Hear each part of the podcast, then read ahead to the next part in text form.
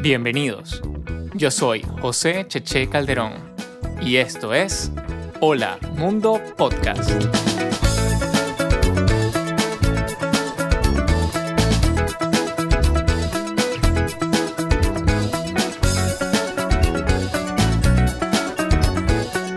En esta temporada hablaremos de problemas en la industria de la tecnología. La historia de personas que día a día enfrentan estos desafíos. Bienvenidos a un nuevo episodio de Hola Mundo Podcast, grabando de la ciudad de Glasgow. Yo soy Cheche Calderón y vía Skype, también desde la ciudad de Glasgow, tengo una invitada muy especial, especial por muchos aspectos, el aspecto personal porque es una gran amiga, paisana venezolana, eh, colega eh, y gran profesional con una larga trayectoria. Bienvenida a Hola Mundo Podcast, Patricia O'Callaghan. O'Callaghan, tú, tú, tú, ya eh, en, en, Escocia ya entras, pero, pero bueno, el apellido es escocés, ¿no? O'Callaghan. No, primero, muchas gracias por invitarme. Me encanta estar aquí. Yo no puedo decir que vi los, el nacimiento de, Hola Mundo Podcast, pero sí vi los primeros pasitos y, y, me encanta. Eh, segundo, por favor, no me digas Patricia, porque Patricia es mi mamá regañándome. todo, el mundo, todo el mundo me conoce como Patty. Eh, y sí, O'Callaghan es un apellido irlandés. Es irlandés. Sí, pero bueno, eh, allá en Venezuela es prácticamente inexistente, entonces bueno, siempre tuve rollos con la gente que no lo sabía escribir y cuando llegué aquí a Escocia fue así como la maravilla porque eh, está en todos lados y la gente lo sabe pronunciar y la gente lo sabe escribir, entonces... Para ella es como nativo, ha sido ¿no? genial. O'Callaghan, perfecto, sí. Sí, sí, sí, o sea, O'Callaghan y listo. Listo. Pati, tú tienes una gran trayectoria, entonces yo en lugar de hacerte la introducción, yo voy a pedir que por favor tú te presentes a los que no te conocen. Ah, ok. Ah, bueno, em, yo soy eh, desarrolladora web. Em, yo estudié ciencias de la computación en, en, la Escuela de Computación de la Facultad de Ciencias de la Universidad de Venezuela.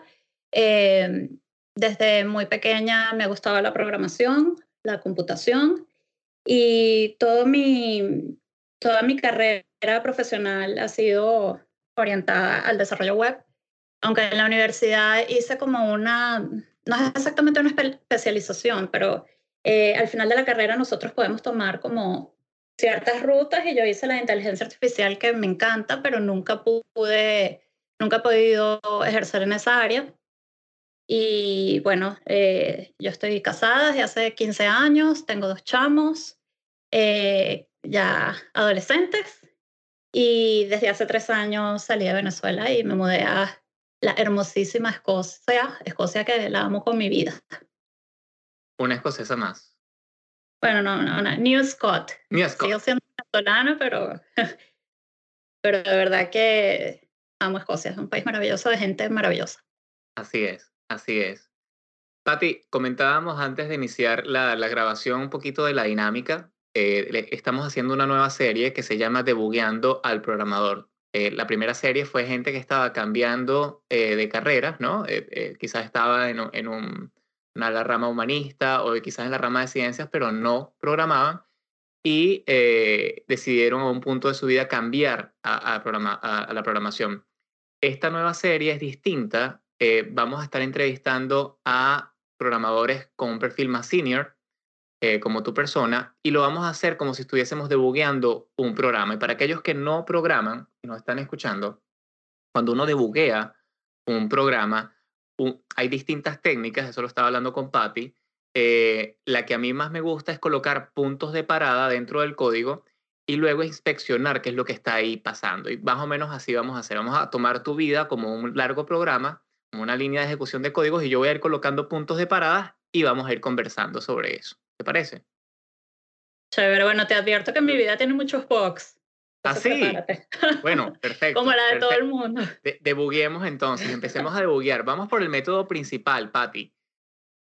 ¿Cómo, ¿Cómo, y cuándo fue que tú te diste cuenta que tú querías ser programadora? ¿Cómo, cómo empieza ese gusanito de, de curiosear el mundo tecnológico? Eh, bueno, eh, para mí fue, eh, empezó como, una, como un entretenimiento.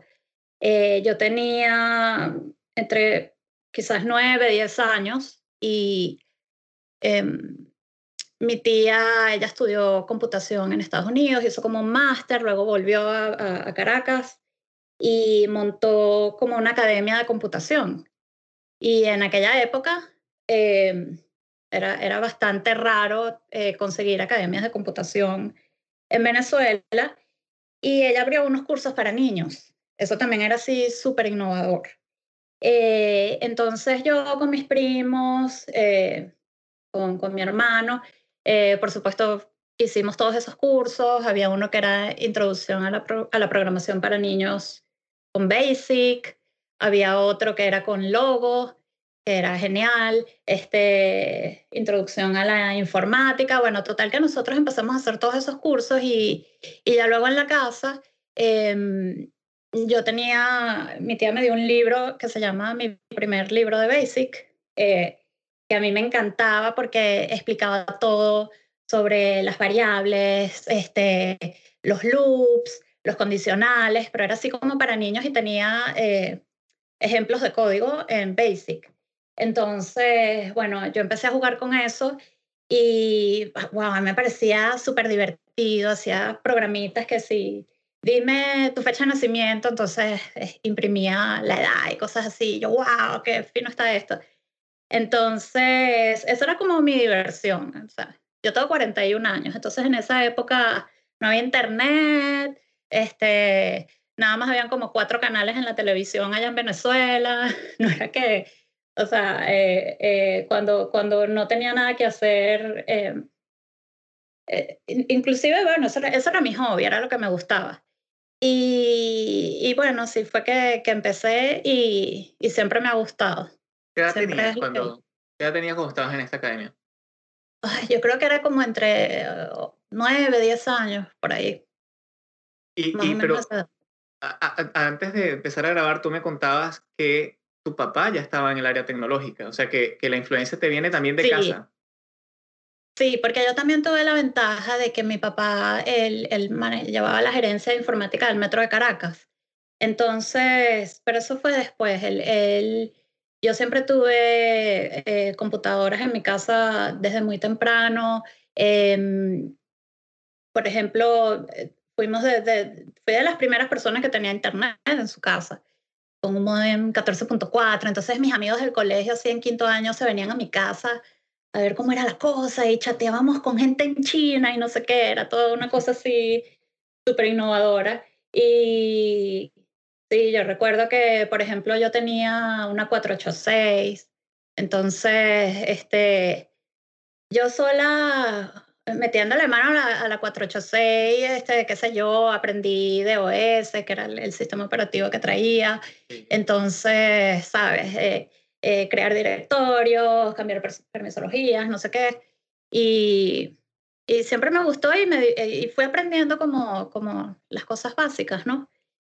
Eh, entonces sí, tuve, yo de verdad que fui muy afortunada, eh, porque siempre tuve a, la mano todos estos recursos desde muy pequeña.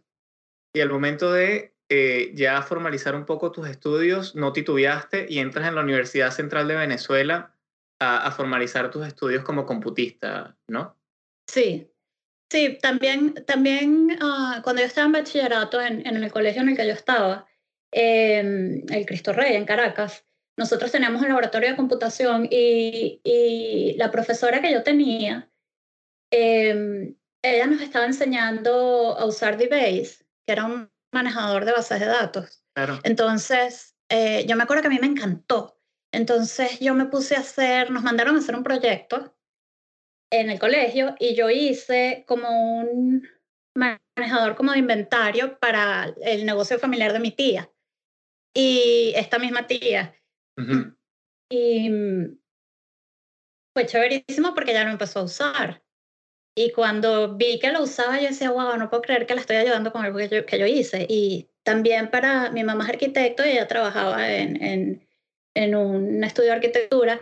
también les hice, e, ella como que vio lo que yo estaba haciendo, le pareció súper chévere, también les hice un programita y también lo usaban, entonces todo el mundo contento porque eh, muy básicamente los ayudé a automatizar un proceso. Entonces yo, eh, qué sé yo, yo tenía como 14 años, 15 años, me pareció genial y, y obviamente cuando tú ves que algo que tú haces ayuda a otra persona y que efectivamente lo pueden utilizar, eh, es genial. Entonces, sí. Eh, ya luego, por supuesto que yo sabía que lo que yo quería estudiar era computación y fue como la progresión natural. Y tuve el, privilegio de estudiar en, en, la Escuela de Computación de, de, la UCB, profesores geniales, tuve unos profesores excelentes, otros no tanto. eh, y, y, bueno, fue una experiencia bastante loca, pero eh, de verdad que, que eh, genial. Me, esa formación que yo tuve fue excelente, de verdad que sí. ¿Qué recuerdas de la Universidad Central de Venezuela? ¿Cómo era estudiar computación en, en esa época? Bueno, recuerdo mucho porque yo me tardé muchísimo para graduarme. Ah, sí. Este, sí, sí, yo me tardé muchísimo para graduarme porque yo empecé a trabajar eh, desde, desde el primer semestre y, y tuve la, la, mala maña de siempre eh, ponerle más atención al trabajo que a la universidad. Entonces, sí, me tardé, uff. Pero bueno, eh, yo lo veo como una balanza. Yo aprendí mucho en mis trabajos.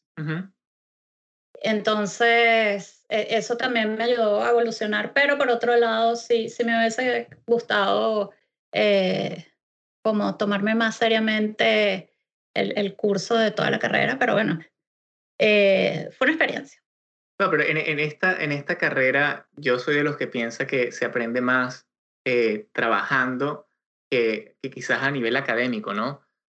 Eh, eh, no sé, o sea, yo, yo tuve unas bases muy sólidas por, por, por cosas que aprendí en la universidad. Yo creo que es, es, mucho también como el camino y la experiencia de cada quien.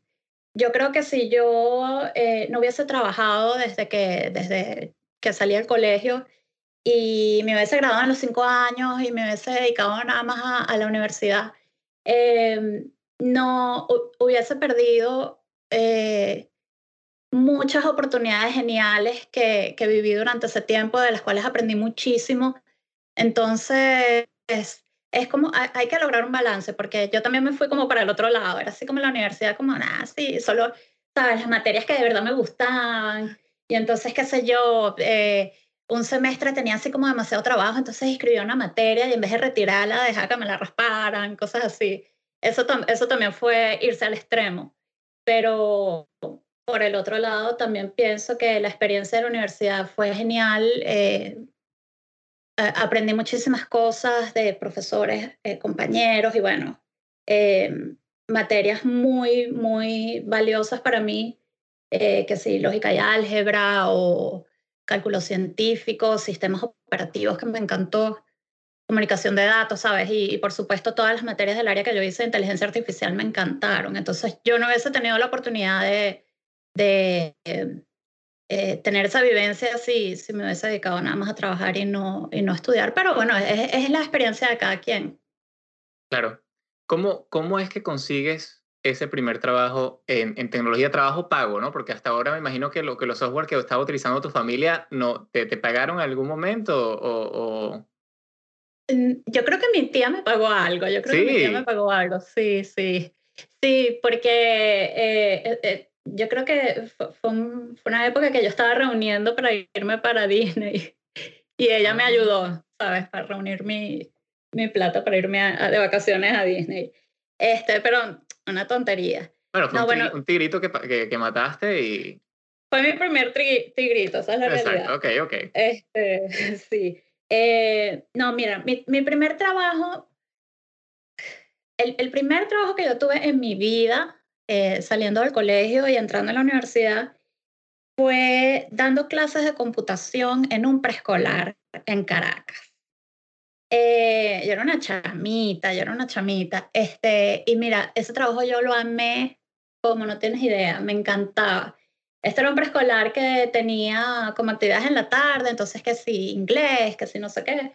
Y tenían su salón de computación, unas computadoras todas chéveres, y yo le enseñaba a los niñitos a usar las computadoras. Y, o sea, como que una semana era matemáticas, entonces eh, veíamos puros eh, software educativos de matemáticas, eran niñitos chiquitos. Y también daba cursos eh, para que si los papás o los abuelos, de cómo usar Windows, de cómo usar, este, qué sé yo, Word. Entonces ahí descubrí el otro gusanito que yo tengo, que es el de dar clases. Entonces, que me encanta. Y particularmente trabajar con niños me encanta. Entonces, bueno, ya yo eh, en ese trabajo estuve como tres años y luego ya me fui y me encantó. Y luego ya mi primer trabajo de tecnología en una empresa fue en lo que sea.com, que bueno, fue una experiencia demasiado divertida. Además que aprendí muchísimo. Eh, tuve unos compañeros de verdad maravillosos. Y bueno, yo trabajaba en una cosa llamada departamento HTML. Departamento de HTML, ni siquiera front-end developer, sino departamento HTML. No, no, Eso no existía. no existía. Sí, sí, sí. O sea, imagínate, ahí, se me cayó la cédula. Este, sí, en el departamento, yo empecé en el departamento de HTML, eh, yo me acuerdo cuando yo fui a la entrevista, eh, todo esto con amigos, yo llegué ahí porque yo tenía amigos que había conocido por ICQ. Yo no sé si tú te acuerdas de ICQ. Claro que sí, la florecita, ¿cómo no? La florecita. Entonces, yo conocí ahí a, grandes amigos que hoy en día son de mi grupo de, de, mejores amigos, este, y Daniel Novoa, Ruido. Él me puso en contacto con Rufi Guerrero, que es, bueno, es, es mi amigo del alma. Y él me hizo la entrevista. Yo me acuerdo que Rufi en esa época eh, tendría 16 años, una cosa así. Entonces, tenía el pelo así pintado de blanco y yo llego a su oficina y además las oficinas eran espectaculares, estoy hablando, eso fue en el 99, eh, era algo que nunca se había visto, o sea, era, algo, era, era, otro tema, era otra cosa. Eh, las oficinas eran grandísimas y tenían grafitis y no sé qué, lo que hacía.com era, era, venía de la gente de Urbe. Y pues nada, yo llego ahí y Rufi me dice, siéntate, así como en un puff. Siéntate en el puff, vamos a, hacer la entrevista. Y yo dije, que bueno, ¿qué es esto? Esto es un chamito no sé qué. Y pues nada, me contrató, yo eh, formaba parte del, del, departamento de HTML, ahí lo que hacíamos era, eh, lo que sea.com tenía varios portales. Este, y yo estaba encargada del portal de Brasil. Entonces, básicamente lo que nosotros teníamos que hacer era como montar eh, las imágenes, los textos que nos pasaban los editores, este, montar las imágenes al servidor vía FTP. Era así, eh, algunas cositas en, en CSS, ¿sabes? Eh, obviamente HTML para tirar para el techo. y en lo que sea.com estaba ya luego el departamento de, no sé cómo se llamaría, estaban los que programaban.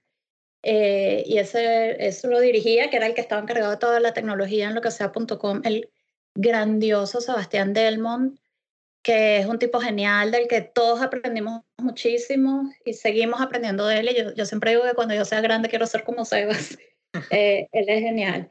Entonces, bueno, tantas cosas que, que, vivimos en lo que sea.com. Eh, era, era una compañía que, qué sé yo, teníamos un, un un masajista y entonces había un sitio en la oficina que era el cuarto del masajista y estaba todo pintado con estrellas y no sé qué, y las camas de masajes y este, estaba el, el, el, como el área de los del chat, que eran los que se metían en los chats a hablar con la gente, este, estaba el DJ por allá, este, y, eh, tantas cosas que aprendí, pero por ejemplo, eh, tan interesante de ver todo, todo el trabajo que está detrás de un portal web eh, ¿sabes? los editores, eh, los programadores, eh, los fotógrafos, o sea, he visto todo el trabajo de cómo ellos llevaron lo que era hacer urbe, claro, lo que hacía.com no era urbe, pero tú veías cómo se logró llevar todo eso a una página web, a un portal web. Y bueno, eso fue durante toda la época del boom de las .com y, estaba ahí cuando se vivió el, crash, cuando eh, fue esa, gran, esa gran caída alrededor del mundo de las grandes .com. Eh, lo vivimos en, en lo que sea y bueno, yo estuve en todos los grupos, sea, el grupo se fue reduciendo de empleados y estuve hasta, hasta el final.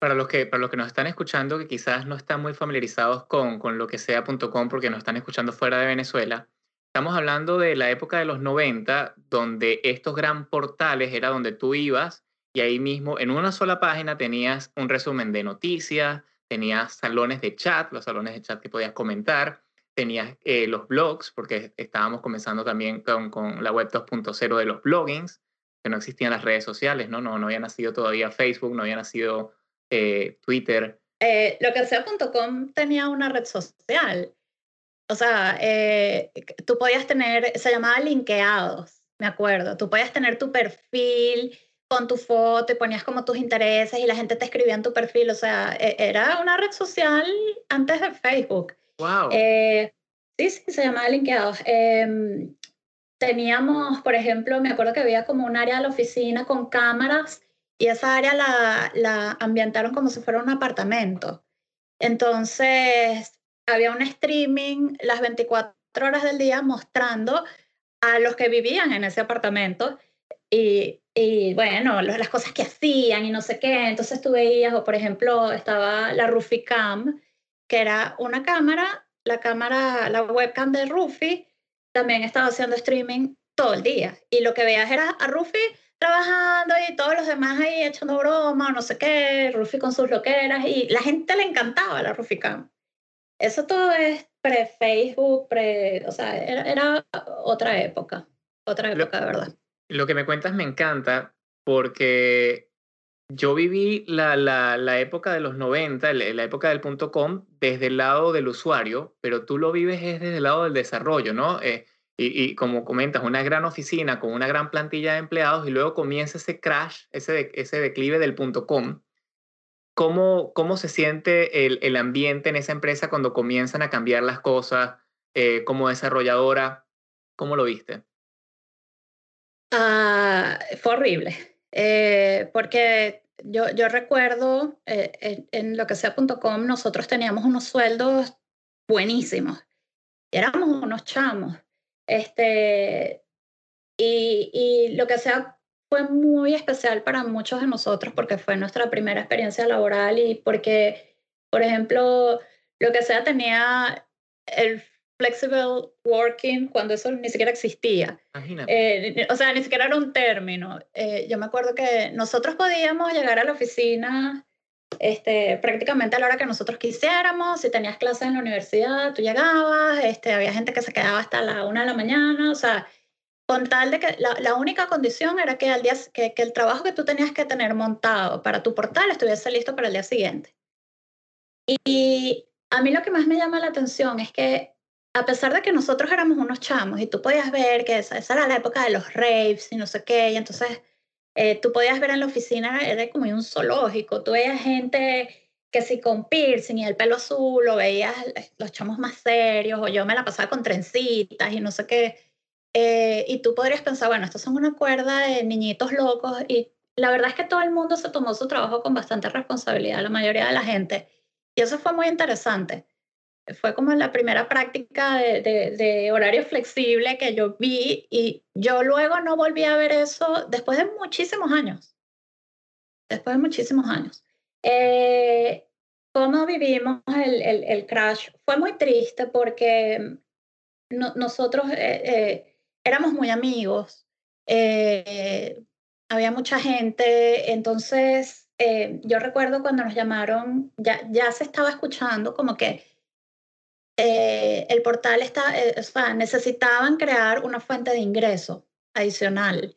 Entonces se hacían como mini sites para marcas, pero no, no el ingreso no era suficiente. Y, y, la inversión que habían hecho los inversionistas era, era gigantesca y no, no había un, un retorno. Entonces ya, ya, se empezaba, ya se empezaba como a sentir, bueno, mira, aquí se está haciendo un esfuerzo por generar eh, ingresos y no se está logrando. Entonces ya tú sabes que tú empiezas como a sentir esa vibra en, en, en, tu lugar de trabajo. Y recuerdo claramente, nunca se me va a olvidar, nos llamaron para, a, casi todos, nos llamaron a una reunión en, en, allá en la oficina. Y el jefe nos dijo, bueno, yo voy a leer si no me equivoco, era yo voy a leer una lista de personas, de las personas que ya no van a trabajar más en la compañía. No recuerdo bien si fue así o si fue al revés. Y fue horrible porque él iba diciendo nombres. Y entonces, eh, por ejemplo, yo recuerdo que eh, yo tenía unos amigos, ellos vivían juntos, eh, las oficinas quedaban en, en los palos grandes, ellos tenían su apartamento alquilado y todo, y los dos se quedaron sin trabajo. Y entonces ya no tenían cómo pagar el alquiler, eh, entonces, eh, ver cómo, cómo la gente le pegó eso fue muy, fue muy duro, además que eh, todos, a todos nos gustaba mucho trabajar ahí. Y luego ya nos quedaba, por lo menos a mí me quedaba así como el, el, el, el sentimiento de, oye, porque yo quedé y los demás no, sí, por lo menos en el departamento de HTML. Si ellos eran tan buenos como yo, o, ¿sabes? Te queda así como ese, ese gusanito de... Y ya luego eso pasó creo que unas dos veces más hasta que ya quedamos muy, muy poquitos en la compañía y, y ya, y, y, cerró. Y fue muy triste. Pero bueno, son, así es la vida.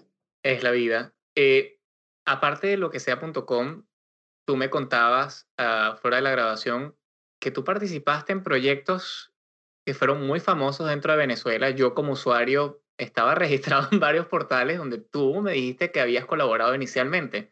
¿Cuáles son esos proyectos que, que, que, que colaborabas? ¿Cómo es que entras a, colaborar en esos proyectos? Sí, bueno, no, no es que colaboren todos, sino que eh, cercanos amigos eh, tenían estos proyectos buenísimos. Eh, por ejemplo, Rufi y, Rufi Guerrero y Daniel Novoa tenían este maravilloso portal que se llamaba oidosucios.com que fue muy famoso también. Fue una red social pre-Facebook. Tú también tenías tu perfil y la gente ponía, eh, hablaban de música, se escribían cosas entre ellos y no sé qué. Eh, ahí sí los ayudé con, con, algunas cositas porque, bueno, eh, Daniel Ruido y, y, Rufi hasta, hasta el día de hoy son amigos muy cercanos. luego también estaba con Flavio Bastos y Oscar Caicaterra. Y también teníamos uno que se llamaba parionone.com, que Parionone también fue famoso, pero Parionone era como una red social, eh, era como para conseguir pareja, no sé, pero era tal cual una red social con tu perfil, ellos, y la gente se escribía y no sé qué esa época fue bastante divertida y claro, yo, yo aprendí muchísimo con viendo a Oscar trabajar porque él es un, él es un programador maravilloso. Él es todo un emprendedor. Aprendí muchísimo de él, eh, de verlo trabajar. Em, también estaba el, el, proyecto de Cheo que se llamaba comegato.com. Comegato.com, claro que sí. Pero sí, esos ya eran proyectos que, que, yo creo que fueron bastante significativos para la juventud en esa época y, y los hacían, los llevaban amigos muy cercanos. Yo tuve eh, mi emprendimiento, que no, en esa época, como te, te decía antes, ni se usaba esa palabra emprendimiento, eh, con Miguel Pineda, que se llamaba vamospalcine.com. Y Vamos para el Cine era, tenía también como su red social, donde la gente también tenía como su espacio para hablar de las películas que le gustaban y los actores y no sé qué. Y eso fue súper interesante. Ese sí lo hice yo completo. Eh, yo hice toda la programación, todo. Porque en esa época las carteleras de cine, las carteleras de los cines, eh, era que sí que las publicaba, tú tenías que meterte en el sitio web de cinesunidos.com para ver la cartelera. O te tenías que meter en el sitio web de Cinex para ver la cartelera, o Trasnocho, o lo que sea. Entonces ellos lo que hacían era que nos mandaban los archivos. Eso era, era pre-API, o sea, eso no existía. Ellos nos mandaban los archivos y yo tenía que hacer como, yo hice como un scriptcito para, para parsear cada uno de esos archivos porque, este, no sé, Cines Unidos me lo mandaba en un, en un archivo de Word. Este, entonces, claro, yo trataba de decirles, mira, ¿por qué no usamos XML? No sé qué, pero por supuesto ellos a mí no me paraban ni medio. Eh, y, y, yo me acuerdo que yo, yo pensaba, oye, sería genial tener una manera así como para recolectar todo en el mismo formato porque no vamos a hablar con los cines y no sé qué. Pero bueno, también este, yo estaba trabajando, Miguel también tenía mucho trabajo, Miguel era, es comunicador social de la Universidad Católica Andrés Bello, entonces él, él era el que llevaba más el tema de los compañeros de él hacían reseñas de las películas y las poníamos en, en la página web, la gente les encantaba, o poníamos los trailers de las películas, porque en esa época tampoco era fácil eh, ver los trailers, entonces yo me acuerdo que tú los puedes conseguir en la página de Apple, entonces nosotros los montábamos en nuestra página, fue, fue súper chévere. Las, las, las eh, compañías que se traían las películas nos invitaban a los preestrenos y nos daban cosas para rifarlas en la página, eh, franelas, afiches, no sé qué, nosotros nos quedamos con la mitad de eso. eh, pero fue, fue súper chévere. Es una lástima que eh, dejamos de, de no, no seguimos adelante con, con, ese proyecto porque yo creo que hubiese podido terminar en ser algo bien interesante, no haber sido algo interesante, pero bueno, eh, hasta ahí llegó. Pero sí, bueno, muchísimos proyectos de, de, lo que fue el inicio de, de estos portales en, en, Venezuela yo los vi de cerca y, y, y fue una época súper divertida. Y si inspeccionamos, Patty, y ponemos un, un, punto de parada ahí, inspeccionamos las herramientas, ¿te acuerdas del nacimiento de, de, de Google? ¿Tú te acuerdas que existía el, el, el buscador venezolano Ollantepuy? Y antes sí, claro. de, de Ollantepuy estábamos buscando con... Eh, ¿Te acuerdas de esas herramientas? Eh, el nacimiento de, por ejemplo, los correos electrónicos. Pasamos de Outlook a los, a los correos uh, mail. ¿Tú me contabas una anécdota con eso? Sí. Eh, bueno, sí. Eh, como, como les conté yo, yo empecé a, a, a tener acceso a, a Internet con los CDs de CompuServe, y entonces tú todo lo, lo podías eh, ver por ahí, pero por ejemplo, cuando, cuando yo entré a la universidad, me dieron mi correo electrónico. Entonces eso fue así como que, wow. Tu primer correo electrónico. Sí, fue una cosa así en la familia, como que Patty tiene un correo electrónico. Y yo me acuerdo que en mi familia, como que el único que tenía correo era, era un tío mío que estudiaba aquí en Inglaterra en, en, en, la universidad. Entonces era así como que, wow, Patty le manda correos al tío y el tío le responde. este, y, y, por ejemplo, si nosotros queríamos navegar, nos metíamos o sea, en el laboratorio de, de la escuela y, y, tú navegabas por internet por el terminal, no era que tú veías las, las páginas con fotos y, y después que, no sé, después vino Flash y no sé qué. No, entonces nosotros como buenos niños inmaduros lo que hacíamos, en vez, en vez de estar estudiando y buscando las cosas que tenemos que hacer, nos poníamos a, a, a, buscar chistes o a chatear por el terminal con los chamos que estaban en, en la Facultad de Ingeniería dentro de la universidad o tabulaturas para tocar la guitarra, cosas así. Este, y eso fue mucho antes de Google y, y, y, y Facebook y no sé qué. Ya luego mi primer correo electrónico fuera de, de, de la universidad, eh, me lo abrí con Hotmail. Y yo me acuerdo que lo abrí una semana antes de cumplir 19 años. Entonces, mi username era patty19 hotmail.com. Que hoy en día mi amigo Cheo, el de Choco Megato, todavía me echa broma con eso, porque él dice que yo voy a tener 19, que yo trato de, eh, engañar a la gente diciendo que tengo 19 años así para siempre. Y todos los años me echa el mismo chistecito en Twitter, Cheo, ya basta. este, eh, entonces fue comiquísimo porque yo me abrí el correo de Hotmail y mi mamá se puso brava. Y entonces me dijo, Pati, ¿qué, ¿qué es esto de Hotmail? Y yo, ¿cómo que qué es esto de Hotmail, mamá? Es, un, es una cuenta de correo electrónico. Sí, es porno, ¿verdad? Y yo, ¿porno? ¿Por qué yo voy a hacer algo porno? ¿Dónde sacas eso? Sí, porque dice hot. Yo, no, mamá, no, no. O sea, ella, ella yo no sé qué tenía mi mamá en la cabeza. Sí, pero era, era mi correo porno, según mamá, porque los correos pornos existían, según ella, qué sé yo. Eh, y luego vino el, eh, el, tema del correo de Gmail, eso fue graciosísimo porque cuando Google sacó su plataforma de correos, todo el mundo andaba como loco. Todo el mundo quería ver cómo eran el, los correos de, de, Google y no sé qué. Y yo me acuerdo que Gmail eh, solo podías abrir la cuenta si tenías invitaciones. Si alguien que tenía invitaciones te, te la daba. Entonces se creó un mercado negro en línea para conseguir las invitaciones. Entonces yo me acuerdo que eh, montaron una página que si no recuerdo mal se llamaba gmailswap.com. Entonces creo que, era, creo que era así. Y entonces la gente que tenía las invitaciones ponía, bueno, yo quiero tal cosa a cambio de una invitación. Y la gente que quería invitaciones ofrecía que cualquier cosa.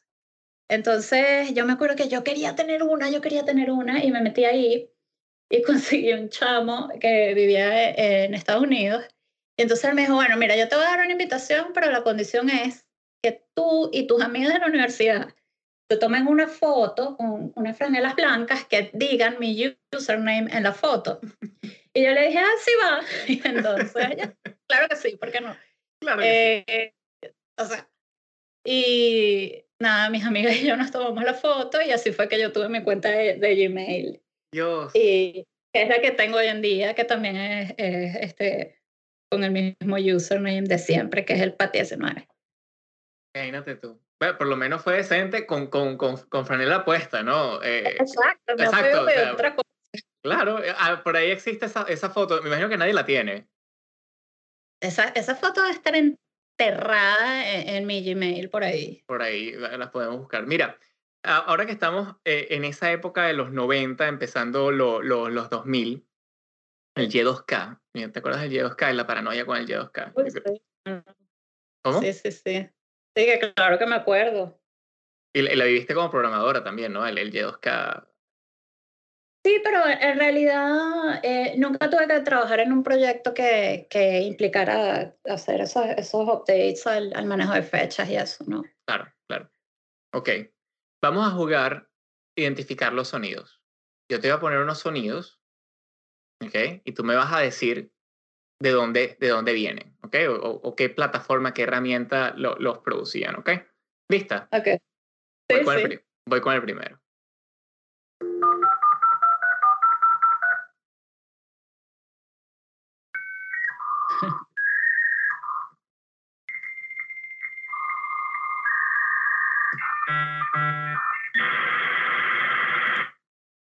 ¿De dónde venía ese sonido? Ese era el sonido de la diversión. Señor, tú sabías que venía la diversión. sí, tú cuando escuchabas eso decías sí. Y vas a escuchar a tu mamá, tranca el teléfono que necesito hablar con tu abuela, tiene tres días llamando y está ocupado.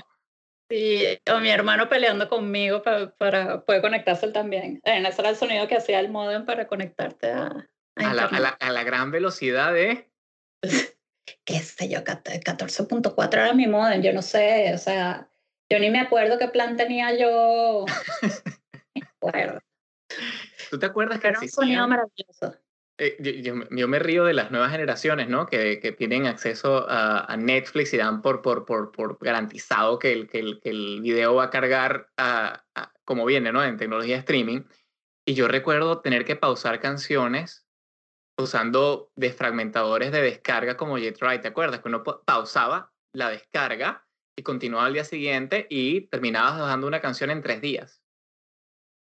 Sí, como no, y yo, y yo me acuerdo, eh, eh, volviendo a, a, lo que sea, porque soy una mal pegada, eh, que nosotros teníamos una conexión así, era una cosa loca en la oficina y, y esa era la época de Napster y entonces todo el mundo de, poder bajarte una canción, no sé, en, en, cinco minutos. Entonces, wow, eso era así como lo máximo y al final tuvieron que restringirnos el Napster porque estaba toda la oficina bajándose canciones y no Descargando canciones.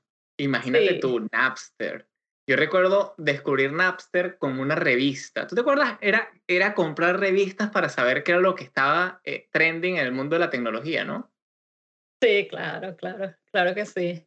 Este, no, bueno, yo creo que yo descubrí Napster ahí en la oficina porque alguien me dijo que existía y, y yo me acuerdo que había, eh, uno de los que trabajaba en el departamento de HTML, que le, lo llamábamos The Burning Man. Él era el Burning Man, porque él era el encargado de quemar los CDs con los MP3 que todo el mundo se bajaba. Él tenía una quemadora. una quemadora. Yo tenía que conformarme grabando en cassette las canciones que me gustaban y conectar la computadora con, con el reproductor de, de audio. Imagínate tú. Bueno, pero eso, eso llevaba un, un, Tenías que tener ciertos skills para poder conectar la computadora. Claro, una logística. Y, y, nuestro, y nuestro dios, el Winamp. Ay, a mí me encantaba Winamp. ¿Cómo no, cómo no amar esa herramienta? Yo lo amaba. Además era tan liviano. No, no, Winamp era lo máximo. Yo se ecualizador, claro que sí, movía, y movía el Claro, el skin, señor. el skin, entonces el mío era negro con negro con rosado, así todo pinky, pero dark. a mí me encantaba, bueno. Voy con el siguiente sonido, a ver. Este está fácil. ¿Eso qué es Messenger? Ajá. Messenger. ¿Te acuerdas, te acuerdas de, qué te acuerdas tú de Messenger? Yo recuerdo en Messenger desde, desde muy temprano, el, temprano nacimiento. Messenger me vino a mí en los discos tres y medios que tenía CanTV, que es el proveedor de internet de Venezuela, que fue como yo instalé internet con 14 discos de tres y medio. Imagínate tú, uno detrás de otro. ¿Te acuerdas de esas instalaciones, no? Que tenía, venía, venía el juego, ¿cuántos, cuántos cassettes son? Son 20 discos tres y medio, uno detrás de otro, ¿no? Y si fallaba el, el, 19... Tenías que empezar otra vez. otra vez. Era horrible. Bueno, yo, yo instalé cosas con discos 5 y cuarto, que eran los floppy disk, ah, los grandes. Uh. No, no. Yo sí. yo sí. Este, ay, sí, esas instalaciones eran aburridísimas. Era todo un tema, ¿sabes? Te tenías que tomar un café así, prepararte para perder toda la tarde tratando de instalar Windows pero sí. Messenger, que me acuerdo, conchole, eh, lo que pasa es que a mí me encantaba era la ICQ.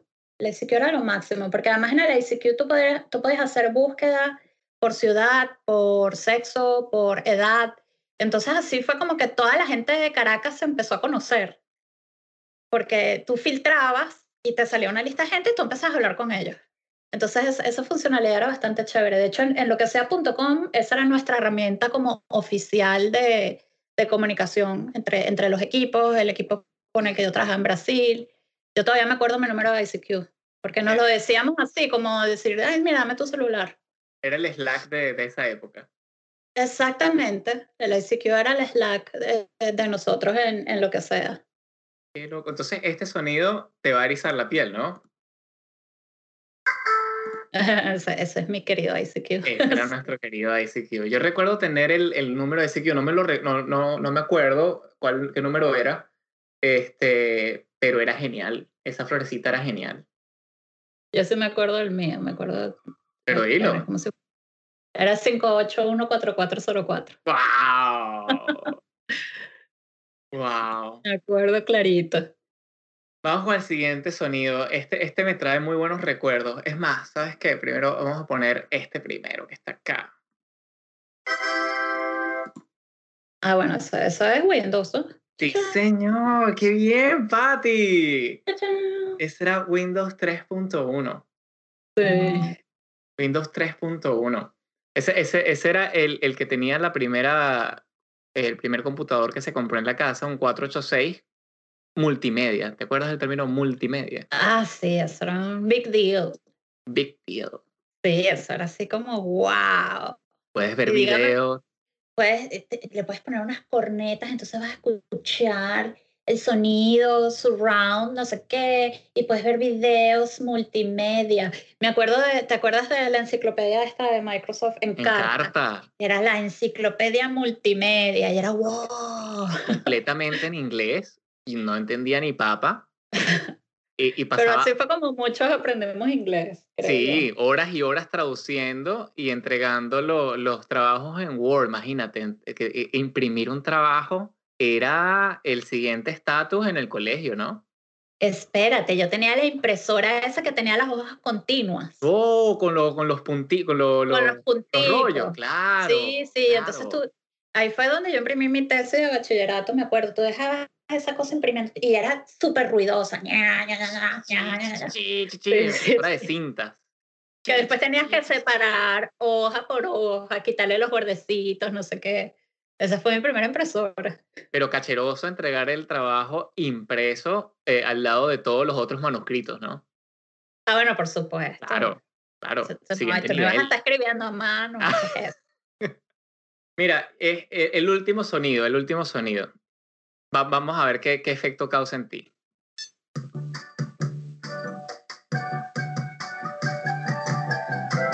Ay, mi juego favorito. Lo estaba viendo hoy en Twitter. ¿Cuál es tu juego favorito, Patti? Mi juego favorito de la vida entera es Monkey Island. Lo amo con locura. ¿Todavía lo juego? A veces lo juego, hace poco lo jugué con Tomás, mi hijo, que le, gustó bastante, lo jugamos en el PlayStation. Este, sí, todos esos juegos, o sea, eso fue una época de mi vida tan divertida. Yo tenía cualquier cantidad de juegos, pero cualquier cantidad de juegos. Y todos esos juegos de LucasArts me encantaban y me siguen encantando. Monkey Island, la serie de Monkey Island, eh, obviamente es mi favorita, pero estaban que los de Indiana Jones, este, Maniac Mansion, que sacó después el Día del Tentáculo, que era divertidísimo. Esos juegos eran, de verdad, siguen siendo súper divertidos. Esa, Yo me acuerdo, no sé, tener yo, qué sé yo, 13 años y estar en la sala de mi casa escuchando The Smiths y jugando Monkey Island. O sea, ese, es un recuerdo claro de, de mi vida cuando tenía 14 años. ¿Eres una gamer entonces? No puedo decir que soy una gamer porque no tengo el tiempo que quisiera para jugar. O sea, ahorita no tengo tiempo para ser una gamer. El último juego que jugué eh, con, seriedad fue del, del, Ron Gilbert, que es el mismo que creó Monkey Island. Hizo un juego que se llama Thimbleweed, Thimbleweed Park, que salió en el 2017, creo. Ese lo compré, lo jugué y me encantó. Pero quisiera poder tener más tiempo. A veces juego algunas cosas en el PlayStation o en mi computadora, pero la verdad es que no tengo tiempo para, para jugar como yo quisiera, pero cuando yo, este, cuando yo era adolescente, cuando estuve en la universidad, sí podía decir que era bastante gamer. Bueno, vamos a hacer entonces un punto de parada acá, porque ya tenemos casi 40 minutos de grabación. Vamos a eh, editar este podcast eh, y vamos a dividirlo en dos. Esta va a ser la primera parte y luego vamos a liberar la siguiente, el siguiente episodio porque quiero hablar de esa parte de tu vida que, eh, que significa emigrar de Venezuela siendo programadora. Ok, chévere. Gracias por escucharnos. Y gracias a Deuteros Prod por la música y postproducción de audio.